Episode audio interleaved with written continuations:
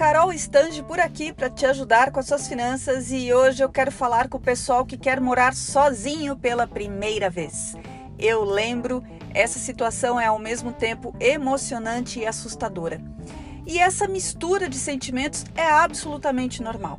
O que a gente precisa é, mesmo com frio na barriga, fazer alguns ajustes antes de assinar o primeiro contrato. Sem mais demoras, vamos para os pontos que você precisa prestar atenção antes de dar esse passo importante?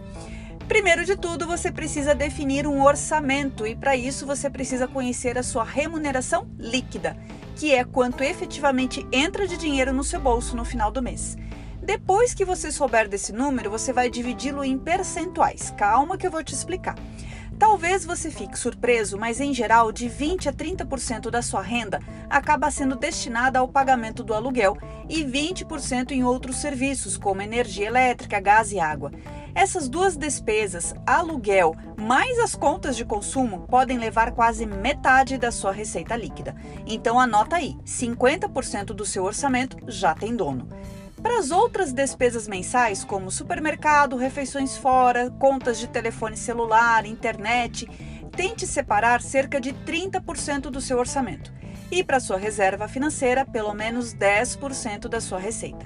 Essa reserva financeira, que também a gente costuma chamar de reserva de emergência ou colchão de segurança, é extremamente útil porque é ela que não permitirá que você se endivide por causa de imprevistos relacionados à moradia ou mesmo problemas de saúde ou demissões inesperadas.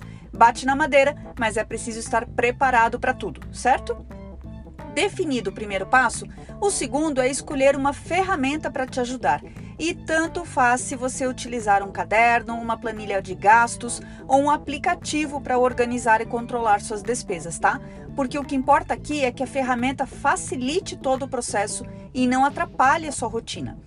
O terceiro passo para você morar sozinho envolve quitar as dívidas, porque talvez você não saiba, mas as dívidas impactam no seu score de crédito e podem atrapalhar o fechamento de contratos, cancelando negociações em andamento ou deixando-as mais caras, já que as taxas de juro costumam ser maiores para quem tem dívidas.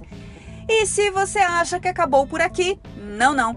Eu quero te contar ainda três verdades sobre morar sozinho. A primeira verdade é que morar sozinho é caro. Sim, você será o único responsável pelo pagamento do aluguel e despesas relacionadas ao dia a dia e vai precisar comprar os seus próprios móveis, não tem jeito. Prepare-se para comprar cama, mesa de jantar, sofá e armários. A segunda verdade é que você vai precisar guardar dinheiro também para outras coisas nem tão legais, como adiantamento de aluguel e pagamento da empresa de mudança.